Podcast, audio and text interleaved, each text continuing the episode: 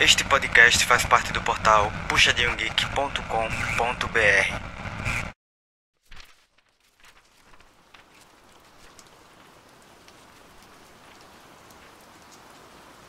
Quando, enfim, conseguimos nos controlar, nossos olhos estão cheios de lágrimas e nossas cabeças onzas. Começo a suspirar audivelmente, como fazemos quando nos recuperamos de um acesso de riso. Tento recobrar o controle como um piloto que pousa um avião com movimentos lentos e constantes, me preparando para o impacto contra o chão.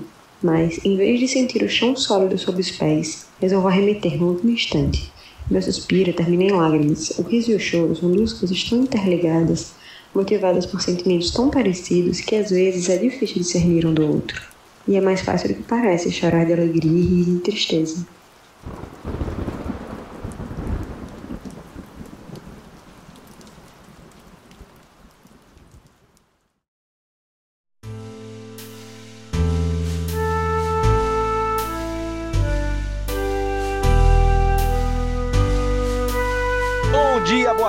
Boa noite a todos, todas e todos que estão ouvindo mais um Puxando da Estante, o clube do livro do portal Puxadinho Geek. Eu sou o Rob Teles, o seu rosto habitual, e hoje vamos ler mais uma vez no livro, não sei número quanto, dessa autora que lemos nesse podcast, que é a Taylor Jenkins Reid. Mas dessa vez temos um plot twist. É o primeiro livro da Taylor que leremos que não é do Evelyn Hugo Verso, né, que ela criou. É o primeiro livro dela sobre relacionamentos em que a gente vai ler, mas relacionamentos de uma maneira mais humana, envolvendo pessoas normais. É, sem envolver artistas, sem envolver modelos, sem envolver tenistas e a, a esportistas e celebridades. Não.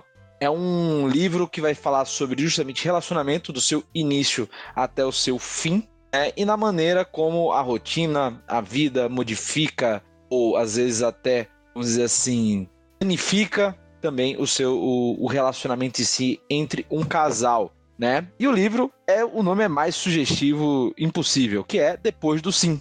Livro que foi lançado em 2020 aqui no Brasil e que justamente não é muito falado, curiosamente, na, no, no meio literário. A gente tem visto muito se falar fora do, do Evelyn Hugo verso o Amores Verdadeiros, né? Porque vai ter alguma produção cinematográfica recente é, mais para frente. Mas é, a Taylor, ela tem uma. Cara, ela produz muito, ela escreve pra caramba, assim. Ela é uma máquina de escrever e uma máquina de escrever sobre relacionamentos, né? E nada mais do que, cara, falar sobre realmente uma relação que começa desde o final da adolescência e que vai até os anos de casado, passando por um momento de crise, tá bom? E eu queria justamente chamar quem indicou o livro para falar sobre, né? Mamá, qual foi a ideia de pegar esse livro? Bom, olha, eu tava curiosa para saber como era a Taylor escrevendo fora da, do universo dos famosos. E aí pensei, vou indicar no puxadinho, né? Já tinha comprado o livro, alguma promoção da vida. E aí eu resolvi indicar. Na verdade, eu li, gostei e achei que ia dar, gerar boas discussões. Aí indiquei. Mas pra, mas pra começar assim, né? Tipo, era da Taylor. Você comprou por ser da Taylor ou pela temática sobre relacionamento? Eu comprei porque tava barato numa promoção. comprei porque tava barato. Mas, como era da Taylor, né? Eu já tinha um, alguma coisa positiva sobre ele. Mas não sabia. Quer dizer, depois do sim, né? Imaginei que fosse sobre algum casal, mas não sabia muito sobre não. É, eu acho que o livro ele não, ele deixa até bem, bem tranquilo, né? O, o qual é o seu propósito já na sinopse. Né? Lauren e Ryan são um casal que, pô, casou muito cedo, tem um relacionamento já de anos e que mais ou menos ali pelo 11 ano do seu relacionamento, eles começam a ter crises. E a gente vê em flashback, né, como foi que se deu desde o início, no final ali na faculdade, né, eles entrando, como é aquela paquera, aquela coisa gostosa, aquela coisa maravilhosa. E depois os primeiros sinais de desgaste, até que tem o rompante, pum, cara, não dá, vai terminar e, enfim, e o justamente o depois do sim e depois do não, né? Como é a vida da, principalmente da Lauren depois ela, que eles têm um tempo. Né? Eu acho que essa parte do tempo é que é mais importante. Jéssica e Eve, o que vocês esperavam desse texto? Vocês que já leram muito Taylor, gente quis read aqui com a gente, nós que lemos todo esse Evelyn Hugo verso.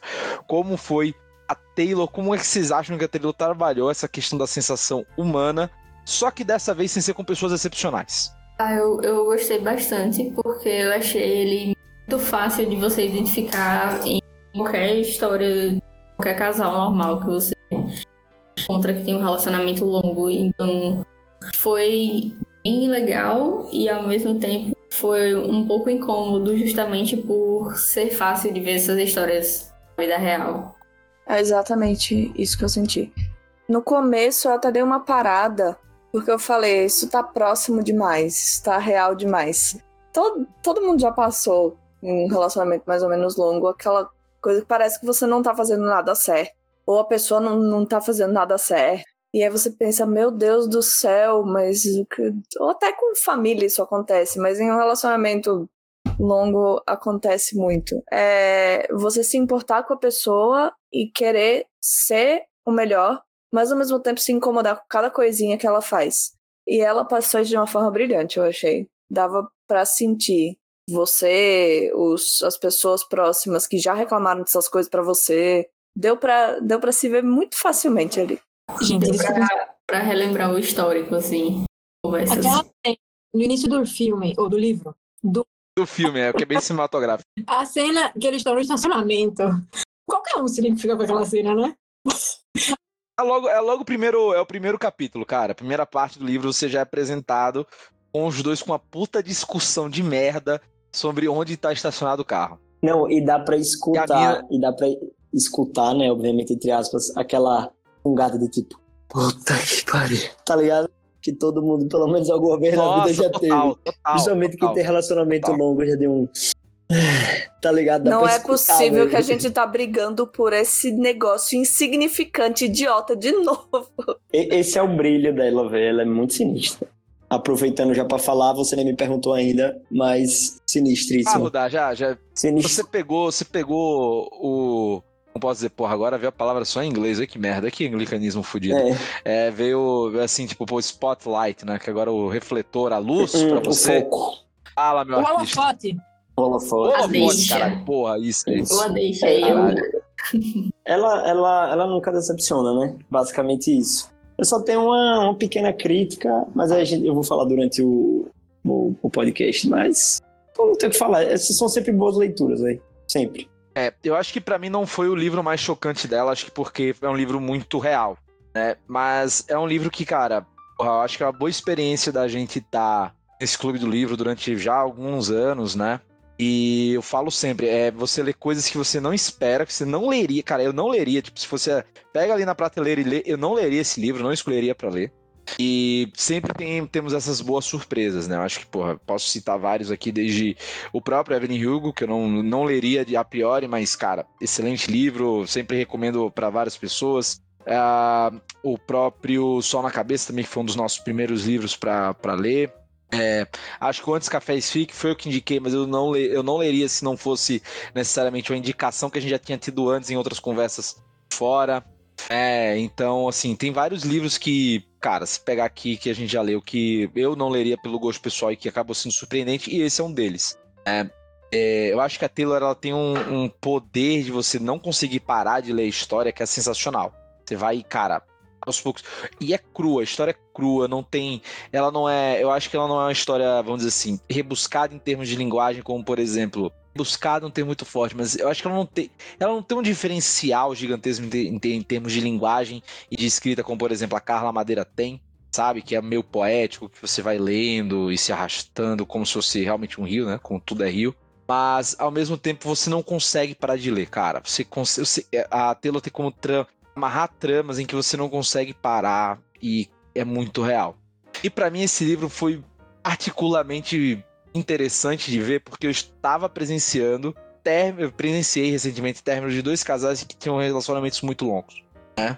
Eu presenciei esses dois términos e os, depois do sim desses dois términos por um bom tempo. E tinham situações, cara, sobre esse livro, especialmente na parte, porra, de, do divórcio, da separação. Primeiro, a questão de que eu, isso vai ser muito um dos casais, né? Que, cara, enfim, se vocês estiverem ouvindo, meus amigos, que eu não vou citar os nomes agora, pô, desculpa, mas, cara, lembrei de vocês o livro inteiro, né? Vocês sabem, caso vocês estejam ouvindo. É, então, velho, até a parte, por exemplo, a separação com um cachorro sendo a esperança de que, mesmo a separação, um tinha de ver o outro, É, isso foi muito para mim real. Que é o que acontece demais, velho. Tipo, é muito foda. É, só que nesse caso não aconteceu, né? Então, acontece? A Lauren, ela, eles terminam, né? Ela e o Ryan. O Ryan disse que não a ama mais, que não tem mais tesão, não tem mais vontade, não tem mais desejo de estar ali. E eles fazem um acordo de cara, vamos ter, dar um tempo, um ano de tempo, não vamos nos falar, não vamos nos comunicar e vamos ver qual é. E cara, você passa por todo o ciclo do luto, um relacionamento nesse livro. Eu acho sensacional, porque, cara, vamos lá, gente, vamos ser sinceros, todo mundo aqui já passou por isso em algum momento. Eu não sei mamar, porque mamar é praticamente uma criança, não viveu basicamente isso. Mas, assim, nós que já passamos ali dos 30, né? Vamos nos identificar de certo modo com isso. Eu tô com 29, viu? Tá quase lá, Rodava, tá falando com você também. É. Tá quase lá, tá quase lá. Mas e vocês, gente? Já passaram por situações parecidas com essa do término, esse ciclo do término, essa dor no coração, essa angústia? Já, mas com a diferença de que. No, é porque nesse caso, você não via. Você via que nenhum dos dois eram filhas da putas, assim. Eles meio que. Sim, eles meio, acho que isso é um bom ponto. Eles meio que estavam tentando resolver da melhor maneira, só que chega num ponto ali que, tipo. É aquele negócio assim, ninguém tem culpa. É, na verdade, é o processo, aquilo ali é o resultado de tudo, sabe? Não tem um culpado, é meio que. Porque aparentemente o relacionamento deles era saudável até aquele momento. É o que deu a entender no livro. Só que tem outras situações que uma pessoa é, é uma filha da puta e espizinha a outra, né? Faz a outra sofrer por maldade. Eu acho que foi geni... eu acho que foi muito bom dela, que era muito fácil botar, tipo, sei lá, o Ryan batendo na menina, tá ligado? Sim, foi muito fácil exatamente. você botar esse a filha da puta termina logo, ou sei lá, ele traindo ela pra caralho, tá ligado? Ou sei lá, ou ela sendo muito escrota com ele. Como muitos livros Não. são, né? Tipo, e aí é, depois volta, dá pra entender. Eram dois tóxicos, é, precisando de terapia. É, mas os dois são tóxicos, né? Pessoas normais, esse é o problema. Os dois são, são, são doentes. Mas o. o nesse não. Porque ela toca num tema interessante saudável. que é tipo assim: o desgaste. O desgaste de uma relação, mesmo que seja saudável, mesmo que as duas pessoas queiram que o que. queiram que o negócio funcione. Tipo, mostra como é importante você. Meio que aquele papinho né, de estar tá sempre regando o relacionamento, cuidando. Que não é aquela coisa assim, nos apaixonamos, acabou, não tem mais nada para fazer, agora é até, até morrer que vai ser assim. Não é assim. E eu acho que ela traz justamente esse tema, que, tipo, é uma coisa complexa. Mesmo que os dois se amem, mesmo que os dois querem que, é, tipo, buscam o mesmo objetivo, mesmo assim ele é complexo. Eu acho que ela trouxe também uma coisa que a gente fala muito em outros casais, que é a falta do diálogo. Parecia que eles conversavam, mas às vezes eles é, reprimiam algumas coisas que eles queriam falar, justamente por um receio ou por não querer incomodar. E aí aquela coisa ficava incomodando a pessoa, o outro não tinha é, necessariamente a consciência, tu achava que estava tudo bem. E, por exemplo, o Ryan fala diversas vezes que, tipo, ele ficava puto com a coisa que ela fazia, mas ele ficava puto porque ele não tinha dito que ela ele não queria. E aí ele ficava puto com ele mesmo, mas aí, tipo, refletia essa raiva nela. Eu fiquei, caralho, velho, que louquice. Mas acontece muito também. É, eu falei da família antes que, que tem muito desgaste quando você mora com sua família e tal. E eu acho que isso é importante porque, porque quando a gente vai morar com uma pessoa que a gente escolhe dividir a nossa vida, tem um monte de gente que vai lá e pensa que vai ser tipo, pum, final feliz de conto de fada, acabou. Só que é uma outra pessoa com uma outra bagagem, uma outra, um outro jeito de ser. E a gente também faz coisas que machucam as pessoas no dia a dia. E ao, ao longo do tempo vai desgastar, não tem como. Tipo, você tem que escolher lutar por isso todos os dias. Não, totalmente. Eu acho que também é, é esse o ponto de não é só lutar todos os dias, acho que aos, aos poucos também tem outras, tem outras questões, né? A gente vai se modificando com o passar do tempo e, porra, a pessoa que você conheceu há 10 anos não é a mesma pessoa de hoje. E às vezes você ainda nutre a imagem da pessoa do passado. Você ama a pessoa do passado, mas não necessariamente você ama a pessoa que está naquele momento, naquele negócio, né? Então, um pouco tempo também você tem que ver como vai se adaptar nessas questões do, do, em quem você se apaixonou e como ela foi se transformando e como você também foi se transformando nesse processo, né? Então, acho que esse livro também é rico nesse ponto E de um ponto também que, vamos lá. Primeiro, acho que a primeira coisa é, é quando a Lauren e o Ryan terminam, né? A Lauren, ela fica desolada. Desolada. Porque ela chega num ponto, eles chegam num ponto do relacionamento em que tá um marasmo, tá estranho. Mas um não se enxerga mais individualmente. Só se enxergam como um casal. Eles não têm mais tanta individualidade. E essa questão da, do conflito entre individualidade e casal, estar tendo que ser casal e ter que abrir mão de muita coisa para ser um casal, é, da sua própria individualidade, acaba criando esse atrito. Só que ao mesmo tempo, eles não têm a percepção da sua própria individualidade do que eles realmente querem. Né? Então, cara, isso dá uma cisão muito grande em que, ao mesmo tempo que ela sabe que ela estava infeliz naquele processo, naquele, naquele relacionamento, quando eles terminam, ela fica desolada. Assim, eu sou ninguém, eu sou um fracasso. Meus objetivos de vida são fracasso. Eu não consigo ser nada, não consigo ninguém, né? Fica tudo nessa, nessa, nessa, nessa, nessa. E quantas vezes a gente não se vê logo no início de um término de um relacionamento, a pessoa pensar nisso num fracasso, especialmente eles que já eram casados, né? Ela já com 30 anos, né? Tipo, já com idade um pouco mais avançada, não avançado, mas enfim, já com aquela pessoa que tipo, puta, não tem um filho, né? Tenho 30 anos, não sei o quê. Então, todo esse ponto, né? Ah, com certeza, a ideia de fracasso, nossa, chegar assim, eu não, tipo, eu vou ter que tomar providências muito sérias que talvez me obriguem a desistir, entre aspas, desse relacionamento aqui. As pessoas vão olhar para mim como um fracasso, porque é assim que as pessoas esperam que as outras olhem para elas. Pô, coitadinha, terminou um relacionamento. Nossa. E se culpa por esse fracasso. Tem a percepção né? também de que foi do nada. Do nada isso aconteceu. Eu falo, não, gente, nada do nada. Uhum, isso exatamente. Agora, quanto à questão da individualidade, um, eu já pensei muito sobre isso, assim, como é importante preservar seus gostos, inclusive coisas que você faz sozinho e incentivar que a outra pessoa que esteja com você também faça, sabe? Mas ao mesmo tempo, em algumas searas é impossível não, é impossível isso não acontecer. Porque você começa a projetar onde você vai morar, as viagens, tipo, e a outra pessoa sempre faz parte. E tipo, ao mesmo tempo que é importante você preservar isso, é meio impossível preservar em todas as áreas. É impossível. Em, relacionamentos muito longos assim, não tem como, sabe? A pessoa, ela, ela faz parte da sua vida. Pô, é só você parar pra pensar, porque agora que todo mundo é na faixa aí dos 30 e tal, mas, pô, nossos pais, sabe? Se você tirar, você vê como, como funciona. Tipo, um, um pessoal que tá casado há mais de 30 anos, por exemplo. Não tem como. A individualidade se mistura aí. É uma coisa muito doida. Eu, eu acho, eu acho meio inevitável. Os amigos, porque você. Seu ciclo de amizade não é mais só seu. Você tem que dividir com aquela pessoa. É difícil você manter um amigo só seu. Sim. E é difícil. Sim. É muita coisa em relação a hobby, individualidade. Nossa, teve uma coisa que um dos personagens falou pra, pra Lauren, protagonista, que eu acho muito bom, que é tipo, a, a, a relação que as outras pessoas ao seu redor criam com aquela pessoa que você trouxe para a vida delas não está sob o seu controle. Você apresentou Exato. essa pessoa para eles e eles têm o direito de ter uma relação com essa pessoa além de você, independentemente do que você queira ou de como você esteja com aquela pessoa. É injusto você querer tirar a pessoa que você deu aos outros, basicamente. Eu tenho, eu tenho até um exemplo de um tio. Essa minha prima, ela acabou casando com outra pessoa tudo, mas eu, eu lembro que ela teve um ex-namorado, né? E meu tio chegou e falou: "Rapaz, eu vou proibir esses meninos de namorar". Eles começam a namorar, traz o menino pra cá, todo mundo se apaixona pela pessoa, começa a gostar, eles vão lá depois terminam. Pô, tô com saudade dele. É complicado, né? Porque tipo, você cria uma relação com a família, velho. É muito doido isso.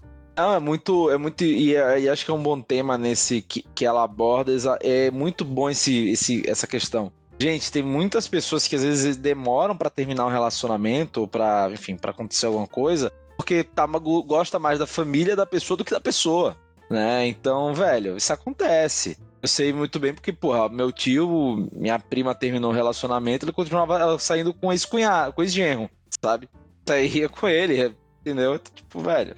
E, e, e, assim, é complicado, é complicado, mas acaba sendo sendo difícil você também separar de uma pessoa que, por exemplo, passou a vida inteira na casa da pessoa, tem um relacionamento com todo mundo, criou uma amizade, uma questão muito forte. é tratado como pessoa da família e do dia pra noite, por uma determinada questão, e nesse caso a pessoa não foi um filho da puta, né? Vale simplesmente ressaltar nessa questão, nesse ponto. E do, do dia pra noite, tipo, ah, não, você agora não vai mais falar com ele. Porra, não dá, né? Não é assim. Né? Não, não, não existe, não existe essa, essa coisa tão fácil, né? De mudar. E, e meio que nesses casos assim, é, a família inteira passa por, por, um luto, né? Obviamente eu tô falando aqui de relacionamentos saudáveis, né? Não tô, não, não tô trazendo pessoas que têm relacionamento abusivo, que, sei lá, foram violentos. Falando de relacionamentos saudáveis que simplesmente não foram pra frente. Esse Uma é o recorte. Esse é o recorte. Mamá continua. Mas esse é o recorte que ela quis trazer. Um relacionamento saudável que acaba ou fica ruim, ou relacionamentos saudáveis também tem crises. Vai mamar. Eu ia falar que essa é uma coisa maravilhosa desse livro, né? Porque são coisas muito reais e que a gente não pensa muito a respeito. Tipo, o livro não tá. Livros não tratam dessa temática e a gente nem fala sobre isso, porque é uma coisa nem pensada. Eu achei que isso é muito real. São meio que as dores que ninguém enxerga, porque é tão real, tá tão intrínseco à nossa vida cotidiana que passa batido. E, inclusive, esse aspecto da família, assim, porque nunca discuti com ninguém sobre isso, eu nunca vi nenhum livro. Não é uma temática nada conversada. É. E às vezes é um assunto que não é, que, que não é agradável de ser Exatamente. É uma coisa que a gente nem quer falar sobre. Não, velho, a gente. É, é, é, términos são coisas ruins. Ruins não, mas são coisas difíceis de falar, né? E. Vamos falar disso, né? Do, da família da Lauren que, porra, sente de cara essa, essa dor, né? A mãe sente o afastamento do Ryan que ela criava como basicamente um filho, né? Mais um, mais um filho na família o irmão da Lauren, que, cara, tinha ele como um, basicamente um quase um pai um irmão mais velho gigantesco para ele, né? O exemplo de masculinidade que ele teve, como ele próprio cita, né? E a irmã da Lauren, que, cara, é a melhor amiga dela, que ela conta para tudo, só que ela tem uma questão, ela não curte muito esse lance de relacionamento, etc. Própria filha tá na dela e focar em outros, em outros aspectos, né? E aí ela às vezes é vista até como imatura, etc, pelos outros, pelas outras pessoas por causa desse, dessa questão. E aí, velho, é muito engraçado como as coisas vão, vão, vão se mudando, né? E as expectativas que se tinham. Por exemplo, o... e como a família enxerga o relacionamento e como isso vai mudando. O primeiro a, a, a se casar, ou só se casar, mas na verdade ter um filho, é o irmão dela. Com uma menina que ele conheceu no avião. Aí tiveram uma, uma pegada forte no avião. Ela engravidou, decidiu, vamos casar.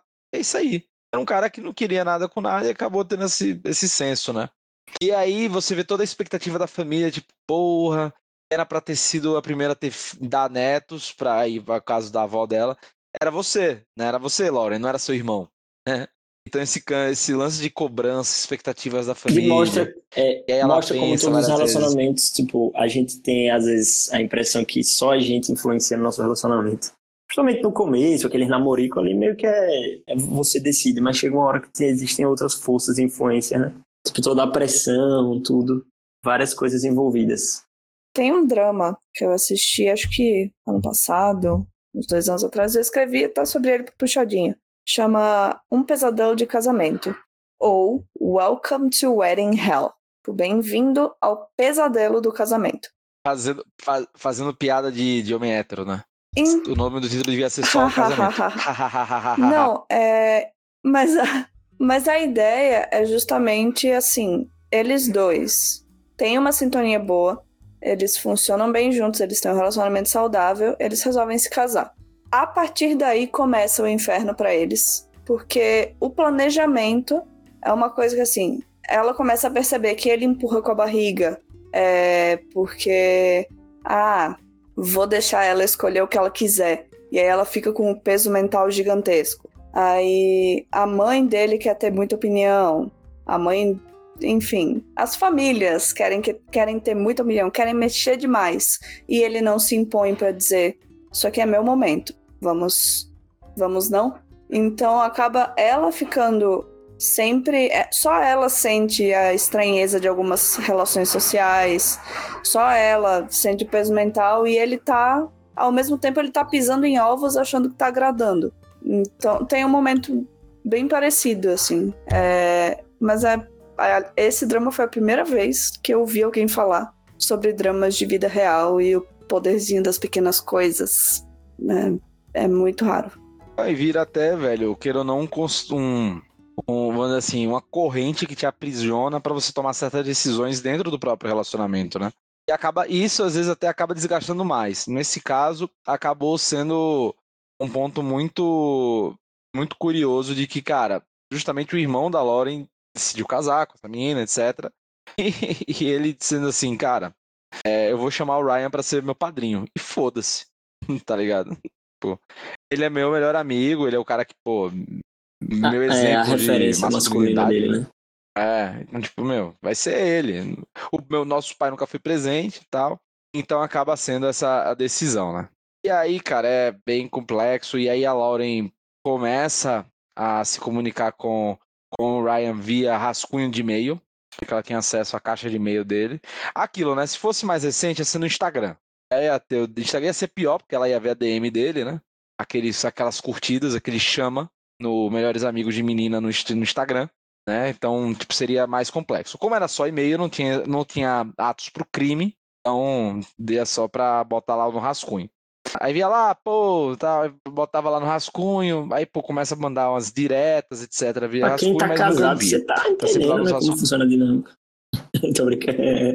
Tô brincando. Pô, não, não, não, acabei de falar, porque meus amigos Joana aqui vai me dar um tiro. Joana, eu tô te separados. uma brincadeira sem graça. Ouviu, ouviu, ouviu não, pô, mas eu não falei que o... Meus amigos, pô, que estão solteiros aí, pô, recém-solteiros, pô, você acha que os caras fazem o quê, velho? Pô, foto sem camisa no Melhores Amigos, é o que os caras postam, velho. É, meu filho, o Instagram é uma ferramenta. Instagram. Uma ferramenta, ferramenta. Hã? Como é, mamãe? Fala aí, mamãe. Novo Tinder. Exatamente. Eu tenho um amigo que fala isso, Cara, que, a galera que, que é melhor que meus, Tinder. Meus amigos preferem. Meus amigos preferem. Porque você já vê ali várias fotos, já tem meio que uma noção, já vê quem conhece junto ou próximo. Enfim, né? Aí tem as estratégias, né? Da curte foto 2014 da pessoa, né? Pra, pra dizer, ó, tô vendo. Aí depois bota no Melhores Amigos pra mostrar as fotos sem camisa.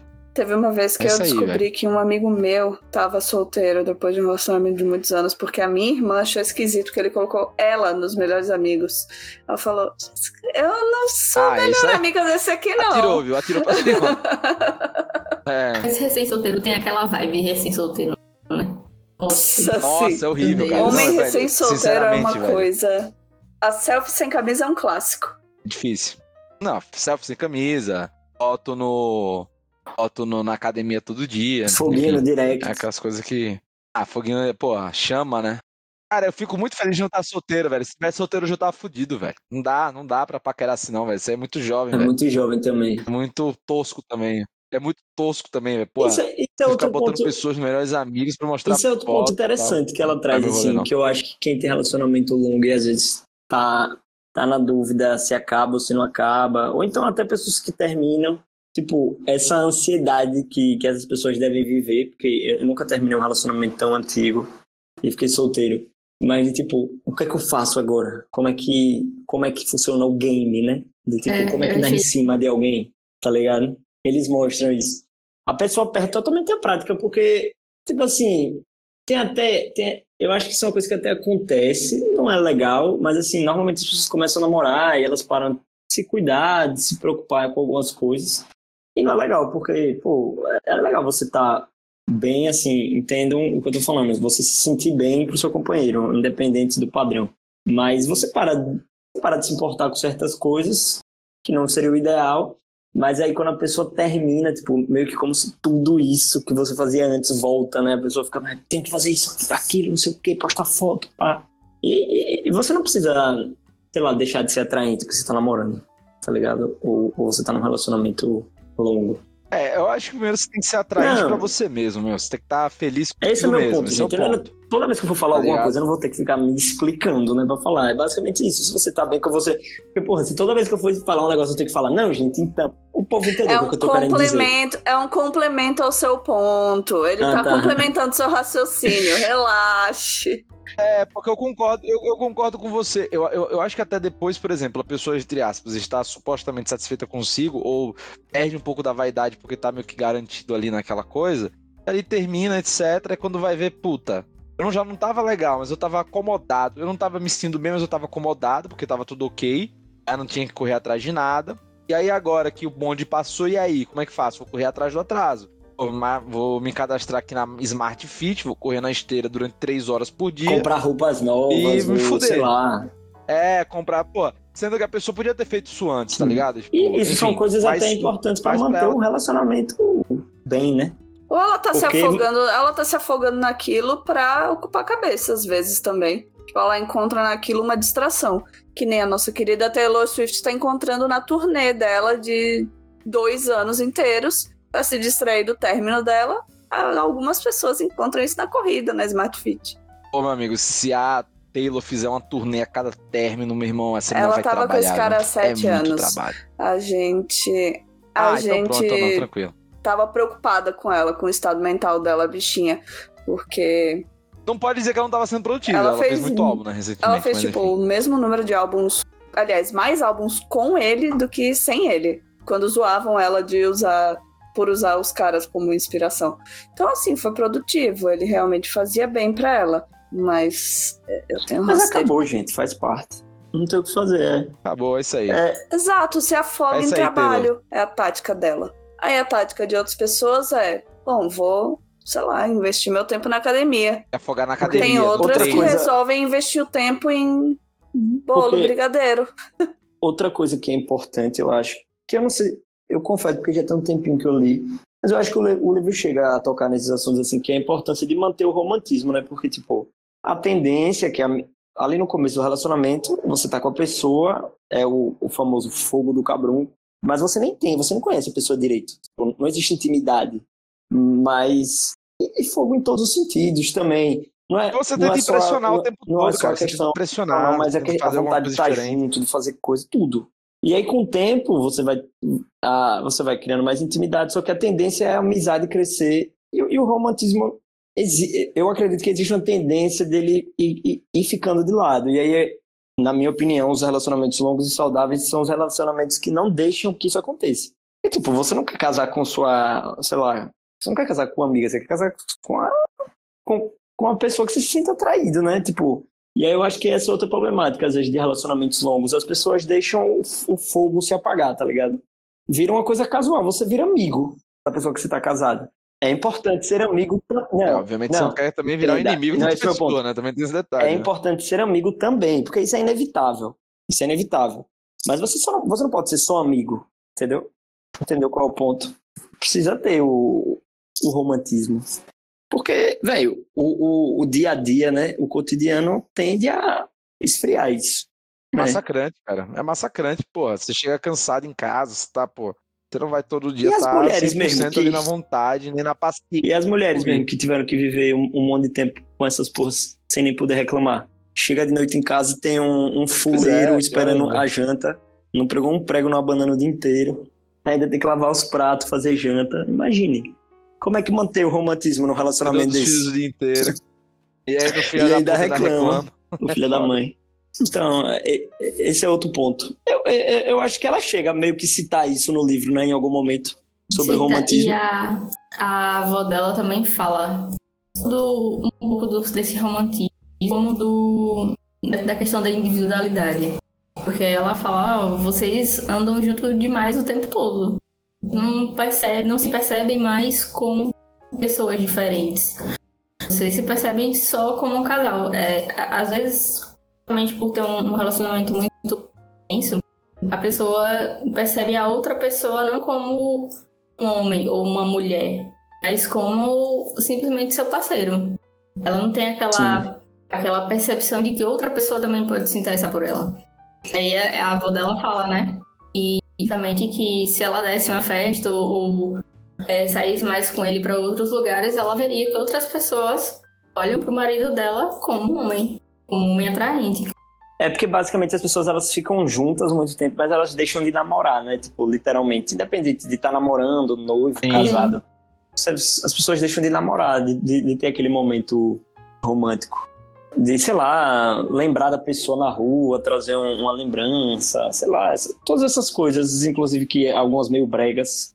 Inclusive o conselho que minha avó deu nas bodas de 50 anos dela com meu avô foi isso, que, que os casados nunca deixassem de ser namorados. Exatamente.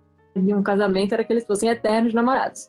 Porque para você ter é. vontade de estar com a pessoa, de valorizar a pessoa, de Sim.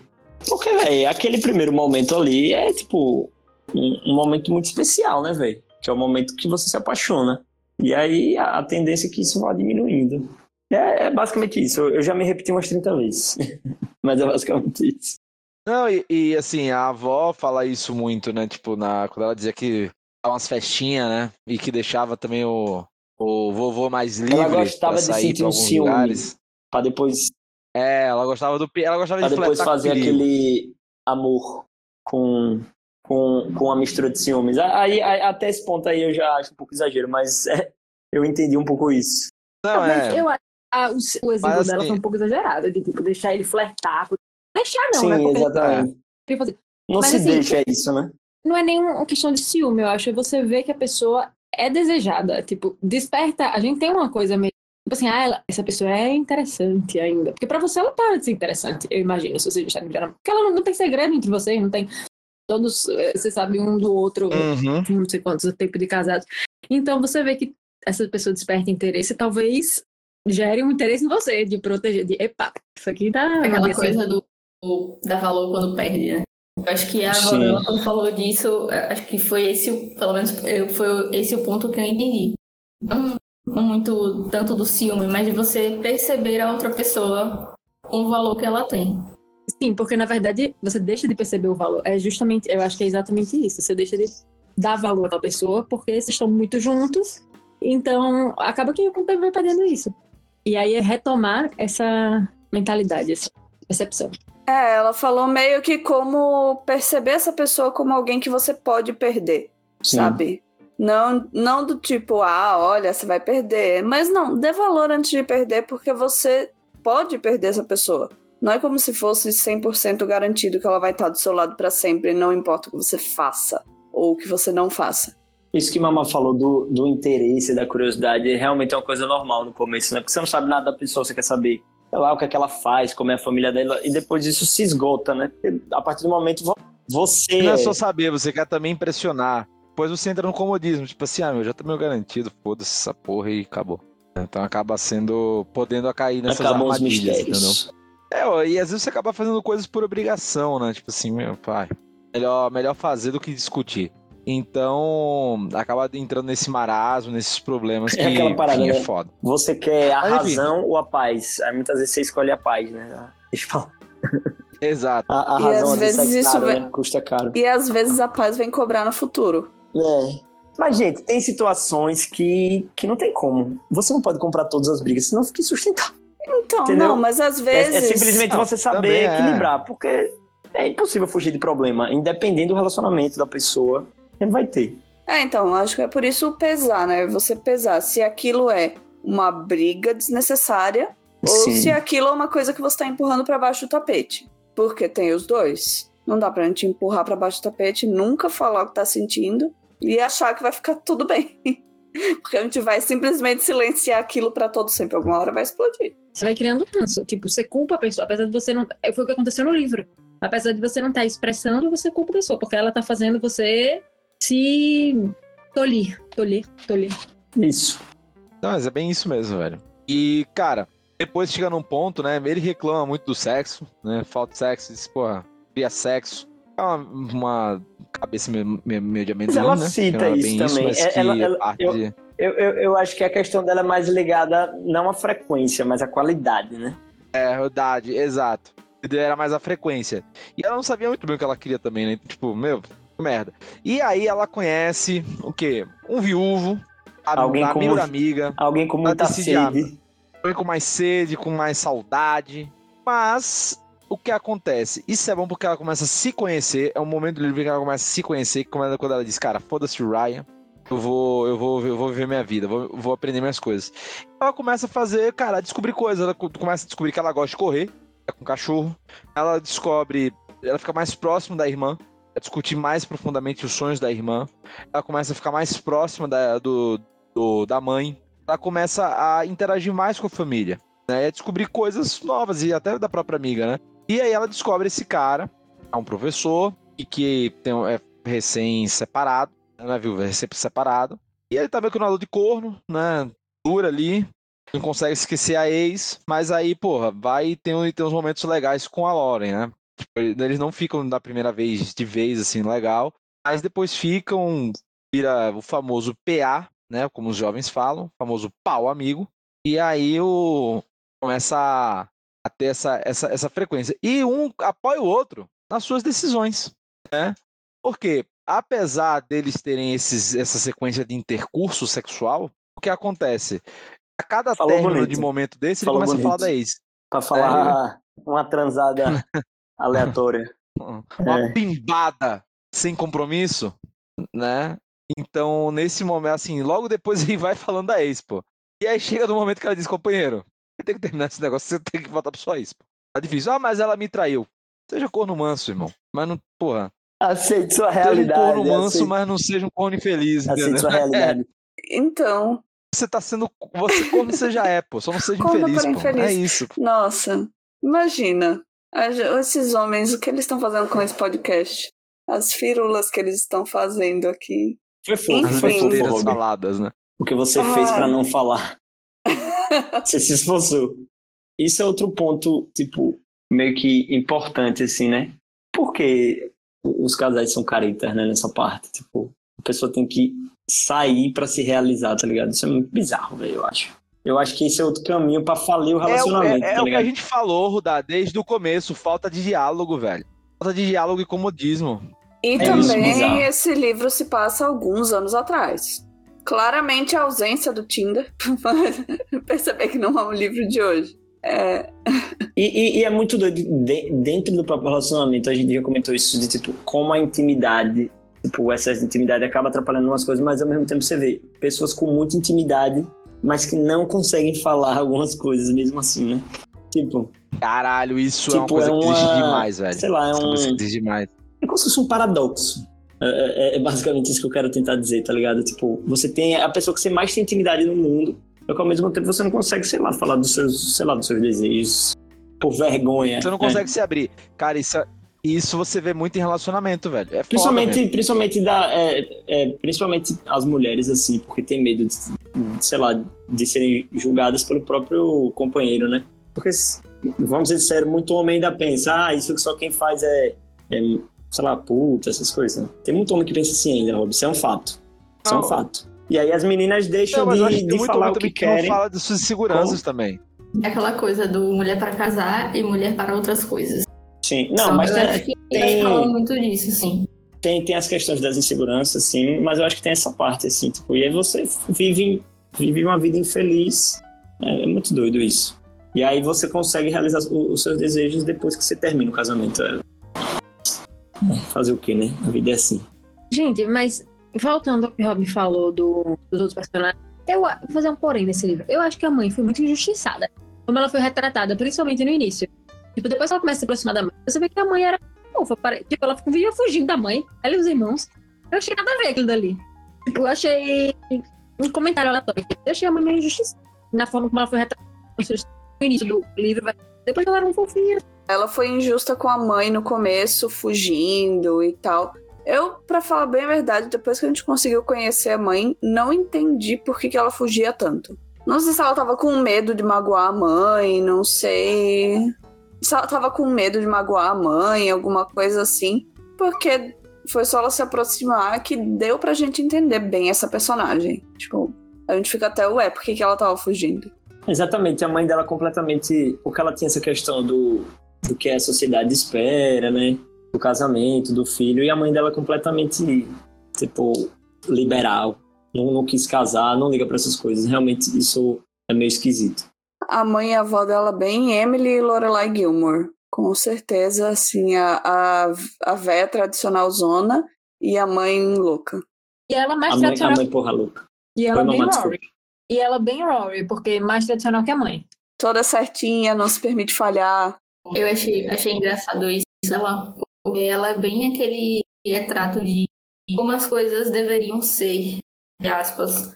Tipo, você é, estuda, conhece o cara ali na faculdade, aí vocês têm um relacionamento, casam, ficam um tempo, um filho, do filho, mas era o que ela esperava, o que ela tinha de tipo, eu vou ter que dar o primeiro filho para essa família, meu neto para minha mãe, bisneto e tal. E aí vem tipo, a vida e bagunça tudo. E quem vai ter o primeiro filho é o caçula. Uma menina Ela- que ele conheceu ela seguiu a a menina que ele cartilha, naquela né? hora. Exatamente, ela seguiu, ficou ali se questionando, ah, será que tá certo, será que não tá? E aí o menino apareceu e disse, e aí galera, vou ser pai. E pronto. E felizmente, surpreendendo a todos, ele aparentemente vai ser um ótimo pai. Inclusive, muito feliz por isso. É verdade. Aquele que ninguém dá nada. e aí chega e surpreende todo mundo. Meu pai, eu acho que é um pouco assim, sabia? Eu, já vi algum, a- alguns do- dos meus tios falando assim que meu pai não queria ser pai. Meu pai era meu porra louca. E depois que minha irmã gente nasceu, ele virou um maluco. Qualquer coisa contra meu pai, tipo assim, meus filhos, meus filhos, tá ligado? E ele, segundo meus tios, quando ele era mais novo, ele não queria muito, né? Acontece. Mas também com filho, com um filho top desse é difícil, né? Vamos ser realistas. É porque às vezes também você sabe que você não quer, porque você sabe que você vai querer dar muita atenção. E aí você fica, putz, Não, e- não, não quero agora, porque senão não vou aproveitar e tal. E, e eu acho que a pessoa se descobre também, tá ligado? Tem muita gente que tem esse sonho, às vezes, de ser pai, de ser mãe, e aí descobre depois que não tem vocação. Porque isso é uma coisa muito colocada na sociedade, né? Assim, tipo, É. você tem que ser, tá ligado? Aquela E expectativa isso na criada. cabeça. É. A expectativa criada pela sociedade de que você só vai conhecer amor de verdade, completo, no dia que alguém explodir pra fora do seu útero. Hum, tá bom. É bem É. assim, né, mano? Então. Também assim. A questão é, Eu- às vezes até é, mas não é uma regra, né? É Esse, esse é o ponto. Ou não é algo necessário para experiência humana também. Tudo bem, é Sim. necessário para a permanência da espécie humana no mundo, tudo bem, já tem bilhões de pessoas. Eu acho que não vai. A decadência da sociedade não vai depender de mim. Mas eu sou o tipo de pessoa que tentaria Sim, ser a melhor. Eu sou o, tempo de- o tipo de pessoa, eu ia tipo, tornar essa criatura a minha prioridade e tentar fazer de tudo pra não falhar com ela. E eu ia falhar com ela constantemente, porque até os melhores pais falham constantemente com seus filhos. E eu não ia saber viver com isso. E tenho muita vida pra viver sem um- uma criança. Então, já tomei há muito tempo a decisão de que isso não é pra mim.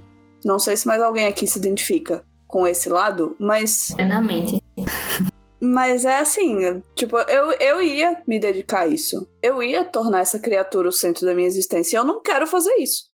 Eu, até fico viajando muito nisso, assim, quando você para pra pensar em você, né? Porque eu tô aqui falando, mas eu, eu basicamente tô seguindo a cartilha também, né? Até agora.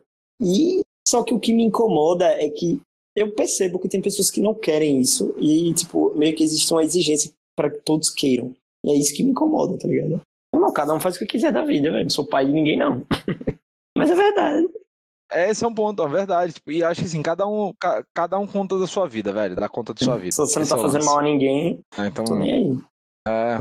Não, E, e acho, que acho que, velho, é muito mais responsável e sincero com você mesmo, você tomar essa decisão. Cara, eu não quero criar uma criança, não tô afim. É honesto primeiro, que você não vai botar um bacuri no mundo e, velho, vai, vai ser ruim pra você e pra criança. Isso pode até ser ou não, forçado. E ao mesmo tempo, cara, você ganha a sua qualidade de vida, você aproveita a vida do jeito que você quiser. Você pode ser um excelente tio, tia, enfim, ou qualquer coisa do, do gênero, né?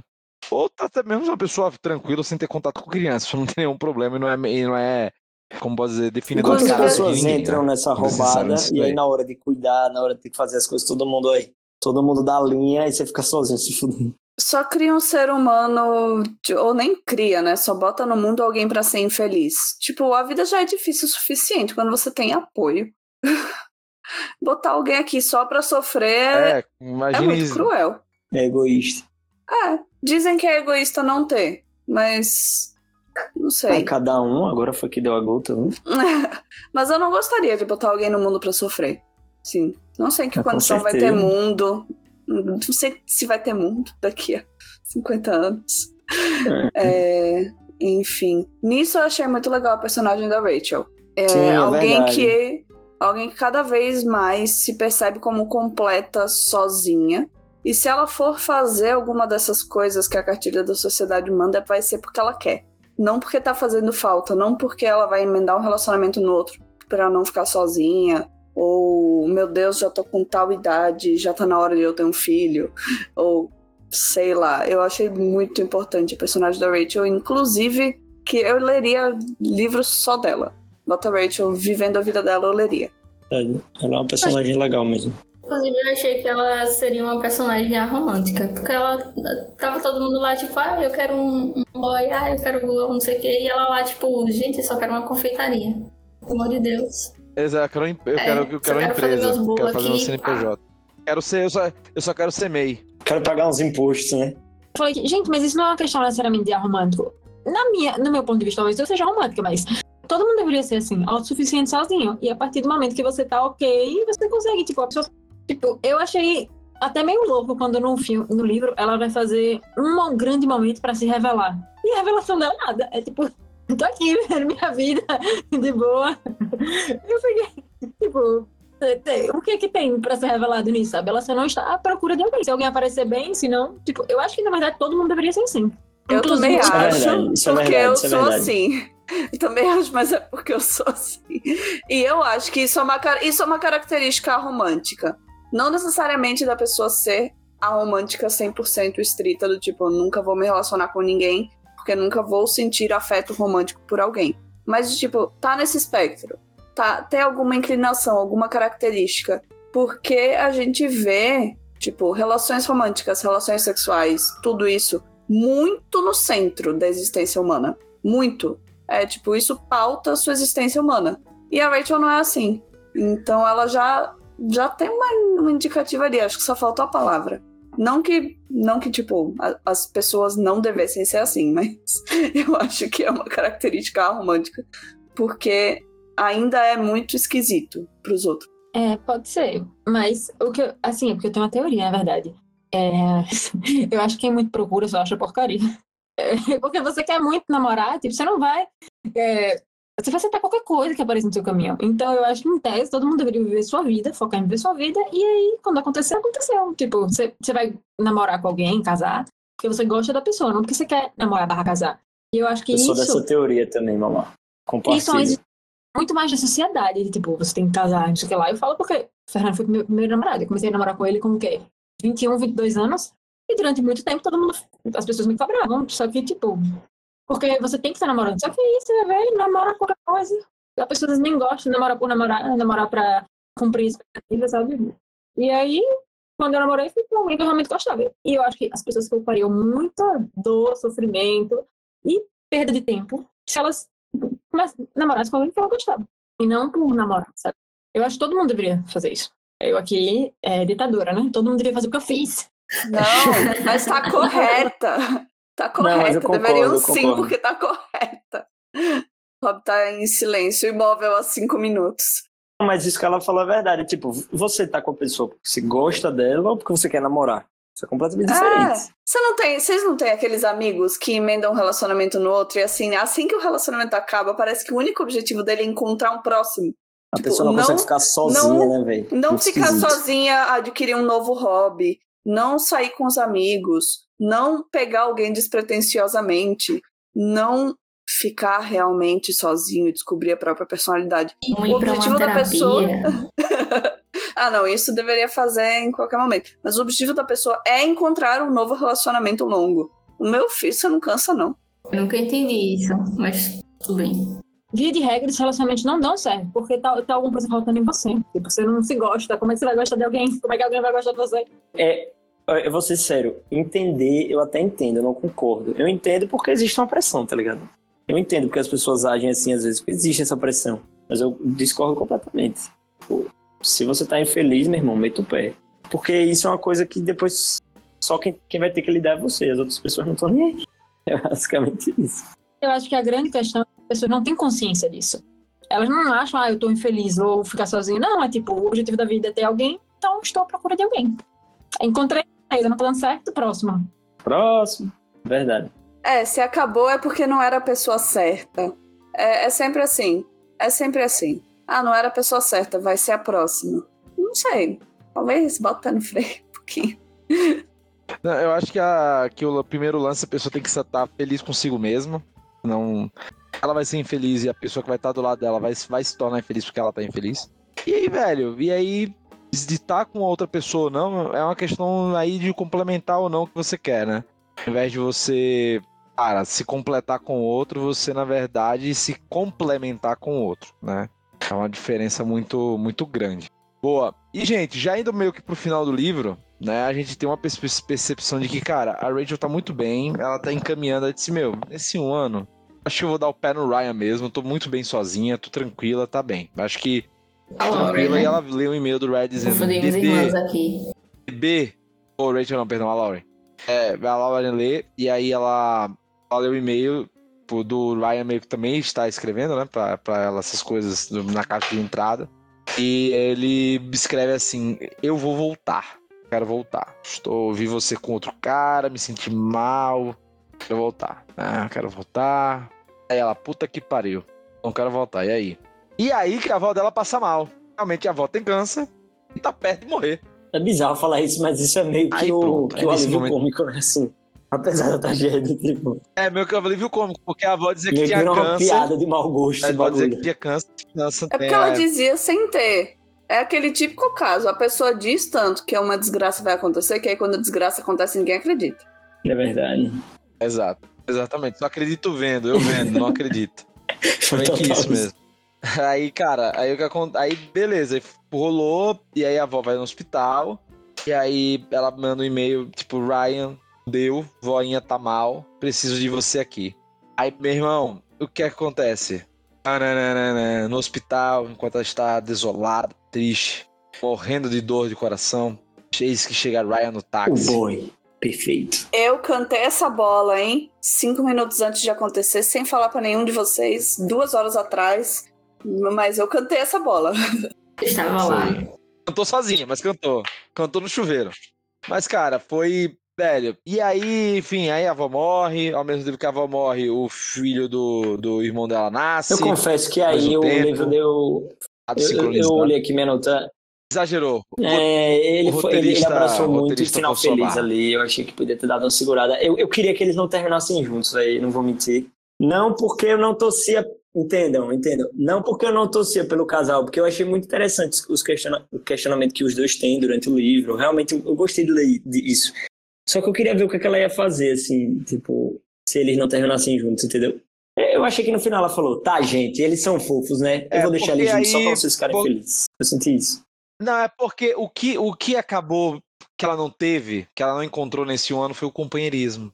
O melhor amigo dela, o cara que tava ali ao lado dela o tempo todo. Cara, que deixa que aí você é importante falar, né? O Roberto Carlos. A, a, né, a gente falou durante o, o podcast dele sobre as coisas que acontecem, o lado negativo de quando o relacionamento fica muito duradouro, mas tem um lado positivo, né? São essas coisas que só um relacionamento longo proporciona. Exato, que você proporciona, né? tá ligado? Tem umas coisas que você pensa, é, mas, pô, como é que como é que essa coisa tá acontecendo e eu não posso compartilhar com essa pessoa? Essa é a única pessoa com quem eu quero compartilhar essa coisa e ela não tá aqui. E o pior, ela queria estar tá aqui. E eu queria que ela estivesse aqui. Por que, que não tá? Acho, sincero, acho, que é essa, nesse momento. Essa é a parte mais gostosa do, do relacionamento, tá ligado? No final das contas, tá ligado? Sendo romântico aqui. É, você tá vendo um meme no Reels e mandar Puta pra pessoa. Que pariu. Isso é meu relacionamento, é baseado nisso. É pautado Por isso que você é o personagem favorito. Você é o personagem favorito do meu namorado porque você é o último romântico.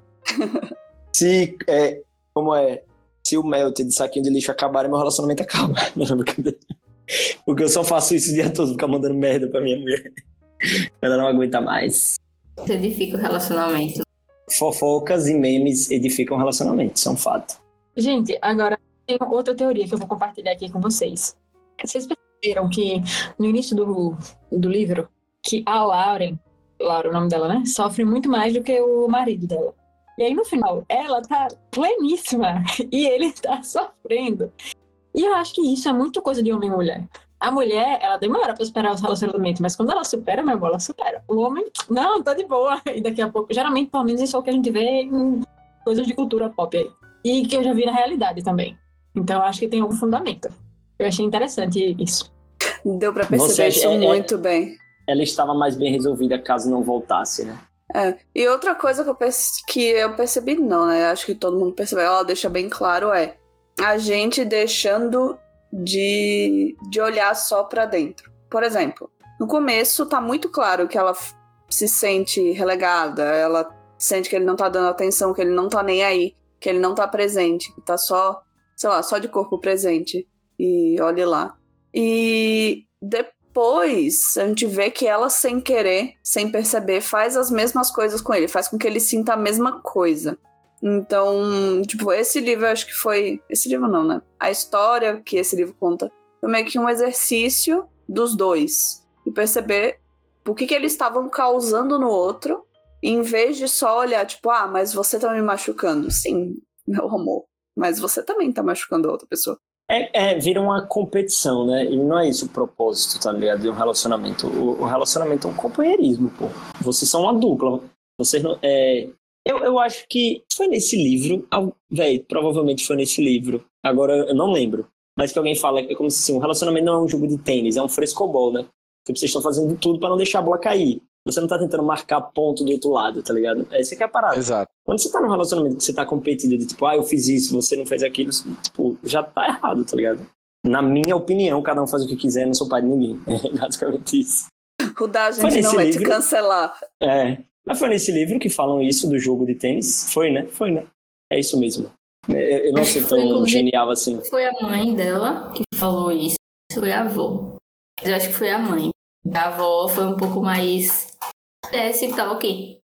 Não, cara, e eu, eu achei genial, cara. Achei muito bom é, essa parte de, cara, de você discutir o relacionamento, mas eu tô um pouco com o Rudá e que minha expectativa era que eles não terminassem juntos. Terminassem de uma maneira amigável, sendo amigos, etc. Mas que um descobrisse essa Aquele felicidade sozinho deles mesmo. Isso, e a jornada da Porque eu achei, é, eu achei eu que eles descobriram isso, a felicidade cara, sozinhos. Mas... Pelo menos ela, né? Que é a que a gente acompanha, só que ela escolheu estar com ele. Eu acho que essa é a grande pegada da é que você não precisa da outra pessoa. Ela chegou a essa conclusão. Ela não precisa dele, mas ela quer estar com ele. Essa é que é a sacada que eu achei legal, assim, de como ficou como lição. É, é verdade, faz sentido. Ela vai voltar para ele porque ela prefere voltar. Tipo, ela prefere dividir a vida com ele a não dividir. Não porque ela. Não porque ela não sabe viver sem ele. Né? Estilo CPM 22, não sei viver sem ter você. É, Várias referências mas, musicais assim, hoje. acho que individualidade, tempo sozinho, você saber viver a sua própria vida é muito importante. E achei bom que ela não foi pelo caminho fácil. Eu acho que manter eles separados era o caminho fácil. Sim. E também aquela coisa de quando ela saiu com o cara que eu esqueci o nome, é, ela passou pela mesma coisa de perder o carro perderam, se perderam meu carro, ela ficou puta que pariu de novo. Eu vou ficar passando raiva, que é pelo menos que seja com o Ryan, né? Então, é isso é. aí. Esse pelo é outro ponto interessante. Tipo, não existe. Você nunca vai encontrar uma pessoa 100% perfeita. Isso não existe. Isso é ilusão de, de, de filme de Hollywood, tá ligado? Sempre vai ter alguma coisa, velho. Impossível. E na verdade, não é que. Não é que você vai encontrar ninguém perfeito, é porque na real a perfeição ela não, não existe, tá ligado? É uma coisa idealizada. Isso é completamente idealizado, isso que é o lance. A vida é pagar boleto, gente. O amor não existe. O amor não existe. Brincadeira. Eu tinha um professor meu que dizia que o amor era inútil. É professor amargurado. Não serve pra nada. Não, querido. Com certeza não teve uma namoradinha na vida. É alemão, né? O cara era alemão. É, gente, então chegando à conclusão aqui do podcast, vamos para as notas e considerações finais sobre esse relacionamento maravilhoso, esse livro bom. Eu quero começar com o Rudá, que é o nosso romântico, né? Nosso menino Love Songs, né? Sou o que acredita no amor e no, e no romance eterno. E aí, Rudá, você, meu pequeno iludido, como é que. Qual nota você dá? Eu, eu, eu dei nota 4, porque esse final eu achei meio, sei lá, eu esperava uma coisa diferente. Você vê, né? O romântico, porra, deu nota 4 por causa do final apaixonado. Eu achei... Nota zero pra você. você Incoerente. É uma fraude. Eu achei que. Eu achei que. Tá, beleza. O que, o que o Mamá falou faz sentido. Agora, eu, eu, eu, entendo. Por isso que eu gosto de gravar. Eu, eu não tenho vergonha de, de admitir que talvez eu esteja errado. Mas o que me incomodou, talvez, tenha sido a simplicidade. Eles sentaram ali, ah, pá, pá, pá, pá, pá, tá tudo resolvido. Peraí, gente, temos que conversar. Eu gosto de conversar. Conversaram, cinco minutos, mas conversaram. Mas também talvez nem precise, né? Talvez. É, eles estavam nesse... conversando por, por e-mail, porra. É, não, um e, e, talvez essa conversa que eles, te, que eles teriam que ter, ou tiveram, não sei, porque aí fica, fica em aberto. Talvez machucasse um pouco, né? Tipo, o que é que você fez? E pá, é melhor deixar pra lá. Tá tudo resolvido, tá tudo em é casa. Porque na verdade o final foi rápido, né? Tipo assim, É. É porque também várias Rolou uma coisas que eles aí, já queriam dizer, eles disseram por e-mail. O outro já tava, tipo, meio- mais ou menos Verdade. ciente do que eles estavam ali, mais ou menos na mesma página. Estavam, tinham as mesmas, É verdade. os mesmos objetivos, né? Ali dentro da relação. Claro que precisa haver uma conversa, sim, mas eles já sabiam onde estavam pisando, não estavam chegando sem nada. Durante a leitura, vocês liam as paradas assim e pensavam, caralho, que bizarro isso. De se, Bizarro? Qual de se bizarro? identificar, Ah, sim. tá sim. ligado? Com algumas situações. Ah, não, sim, total. Muita coisa. Beleza. Ivi, já que você falou não gostei, não gostei, eu quero sua Ah, eu nota. não gostei, mas vou dar um 5. Porque apesar de, de ter me incomodado em, alguns, em algum- algumas partes, eu achei que foi um livro muito real. E ela tem sempre esse dom de fazer a gente acreditar que são histórias reais. Ainda que não, não seja um, um, um casal famoso e tal, é, foi muito boa, foi muito boa a experiência. Eu gostei bastante do final, que foi muito o bem arranjadinho pra mim. E, e cinco. Amar, e você que indicou o livro, qual é a sua nota? Ah, eu dou sim também. Eu li correndo o livro porque eu achei. É como todos os livros da Taylor, né? Que você não consegue largar, porque É você quer saber o que vai acontecer. É difícil. E eu achei que gerou reflexões muito interessantes. Eu gostei bastante. Me surpreendeu e eu adorei. Gente, então agora vai pra Gubert me dizer qual é a sua nota, Gubert. Você que leu hoje, né? Então, você que tá fresca na cabeça tudo, qual é a nota que você dá? Eu vou de 5 também. É, eu sei lá, eu vou junto com o Ive e com algumas coisas que a gente falou no pré-papo, que ele pareceu real demais em alguns momentos e eu acho que isso é um mérito muito forte dele. Porque a gente tinha medo de a Taylor perder o brilho pra gente quando a gente fosse pra esses romances anteriores dela, sem o glamour de Hollywood, não sei o quê. E ela consegue trazer as coisas pra mais perto da gente, tipo, conta pra pagar, é, o cachorro deixou uma mancha em cima do lençol, co- coisas pequenas do dia a dia, problemas pequenos do dia a A dia que famosa pessoas normais né? enfrentam. A famosa identificação. Que pessoas normais que não são ricas e famosas enfrentam. E ela fez isso de um jeito muito sensível ainda. É fácil de se ver, é fácil de. Eu sou uma pessoa que tende a pensar que, sendo bem dramática agora, todo mundo vai me abandonar. O primeiro sinal de eu falhar ou de, de eu fazer alguma coisa errada. E é muito importante ter uma leitura assim pra ver que, cara, não, mesmo que você faça merda, mesmo que as pessoas façam merda com você, se tiver realmente um relacionamento que vale a pena salvar e boa vontade, você não vai perder essas pessoas. Trabalhe nisso você não vai perder essas pessoas. Então foi, foi bem interessante. Então chegou minha hora. Minha hora, cara, vou dar 3,5 Caralho, você só falou bem. Porque. Sim, e, e- e é ruim? 7 é ruim? Se você se for ir pra 10? Sério, Não, é bom. bom, É bom. que passou de ano, mas né, não se esforçou. Pô, pessoa legal, pessoa legal, Pô, se legal, passa na sacanagem, maioria das mas- universidades. Não, cara, eu acho que é um livro que eu tô com o Rudal, eu esperava outro final, mas o que. O meu, critério é. É um livro bom, um livro gostoso de ler, mas eu recomendaria pra todo mundo. É um livro que, porra, vai me marcar tal forma que outros livros me marcaram recentemente, que eu dei uma nota, pô, 4, que eu dei... Não, acho que não. Então vou pra justamente 3,5, acho que é justo até com, com os critérios que eu tenho adotado pra outros livros. Mas eu não acho que é um livro ruim, não, tá? Então, tipo, acho que é um livro que vale muito a pena ler. Eu acho que talvez seja um livro bom pra quem tá quem passou por um término, por alguma coisa, ler. Pra enxergar alguns padrões e fugir de algumas armadilhas que se auto-impõem, né? Essa... eu, eu acho que é tipo que nem você vê 500 dias com ela quando você termina, tá ligado? Meio que isso, saca? Esse, Nunca, né? esse livro teve. Esse, esse livro deu uma mudada aí, eu vi o pessoal falando que descobri. É que, tipo, Mas o 500 dias com ela, a galera via errado, É, tá? então. O 500 dias com ela é pra você perceber que o cara é um maluco é, idiota. então, É eu, eu vi tipo assim, essa irmão, mudança aí. um Né? moving on, tá ligado? É, não era tão legal, não era tão legal como você pensava. Tipo assim, você parar pra pensar feliz do seu pensamento e dizer, pô, é verdade. Gente, nunca gostei. Eu, era eu tão tentei assistir esse filme eu uma vez e não consegui passar da metade, porque eu achei uma merda. Ah, você nunca terminou, né, velho? Por isso você achou isso Eu aí. assisti esse filme, mas eu nem lembro, velho, Sim. falar bem a verdade. Mas voltando ao que eu ia falar, eu acho que, se fosse guardar de hobby, No sentido de que eu não acho que esse livro é para pessoas que acabaram de terminar. Eu acho que esse livro é para casais em crise. Porque eles vão reavaliar se eles realmente querem estar juntos ou não. Esse livro é uma, é uma, é uma apologia à monogamia. Não, mas é. Eu, eu ia pegar esse gancho e perguntar justamente isso.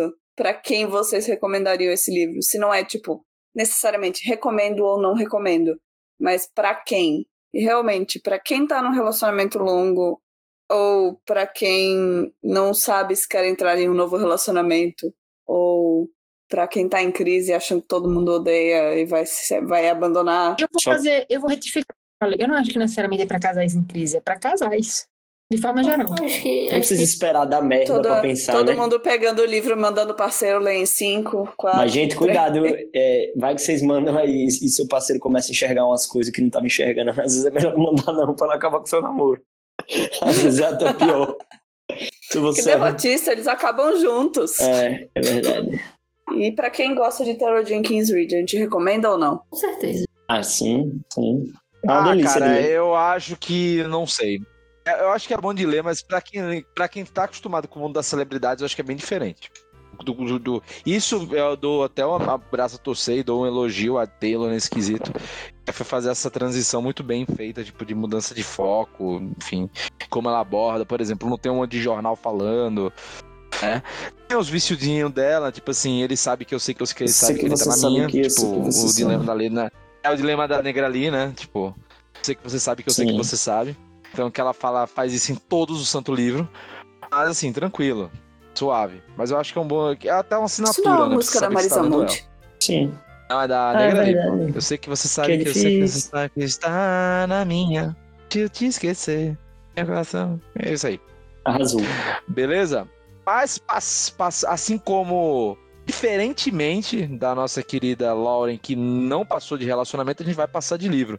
Vamos lá para o nosso próprio, que vai ser indicação da Gubert, o que leremos nesse próximo mês. Vamos ler Isabel Allende. Vamos ler Violeta, que é, é um dos livros mais recentes dela, não é? E. 2021. Ou talvez o livro mais recente. E, enfim, Rodazin fez uma propaganda absurda de Casa dos Espíritos. É, mas e... esse, esse eu não li ainda não. E na série aclamada Jane the Virgin, a autora favorita da Jane é a Isabel. Então, enfim, tem muito tempo que ouço falar dela como alguém que você precisa ler. Quando saiu Violeta, a comoção geral deixou com uma pulga atrás da orelha forte. E acho que pode ser uma boa escolha pra gente conversar. E a Isabel, cara, é uma autora que, meu Deus do céu, escreve pra caramba tá ligado? Ela tem muito livro publicado, gente. Muito livro publicado. A maioria muito. A maioria best-seller. Acho que é uma das autoras que mais vendeu nos Estados Unidos, cara. Assim, é uma máquina de escrever. E se eu tava vendo aqui, é, pelo jeito, Violeta é realmente o último livro dela publicado. Deixa eu ver só se o. Tem um, um, outro que é novo, acho que é Paula também, alguma coisa assim. Eu confesso que não manjo, não, assim. É, não, o vento, o vento sabe. O vento sabe meu nome. É, é, é o mais recente, né? Não foi publicado. Ele foi lançado agora é em 2023. Eu sou um fã fuleiro, gente. Aula de 95. Ah, então, tá vendo? Eu sou, eu sou um fã meio fuleiro, assim. Eu gosto de ler livro, mas eu não procuro saber ano e. Sei lá, em que. Tipo, eu não sou louco assim, não. Eu gosto. Gosto e indico é assim que é por aqui. Não, mas é isso, cara. Então, assim, a Isabel já escreveu bastante, vendeu bastante, e é uma autora que também tô há muito tempo querendo ler e não li. Então, pô, pra mim vai ser excelente. Já, já é tirar uma autora da, da lista, né? Dos não lidos, que é bom que aqui sempre a gente pega várias coisas. Beleza? Gente, muito obrigado a você que ouviu mais essa edição do Puxando da Estante.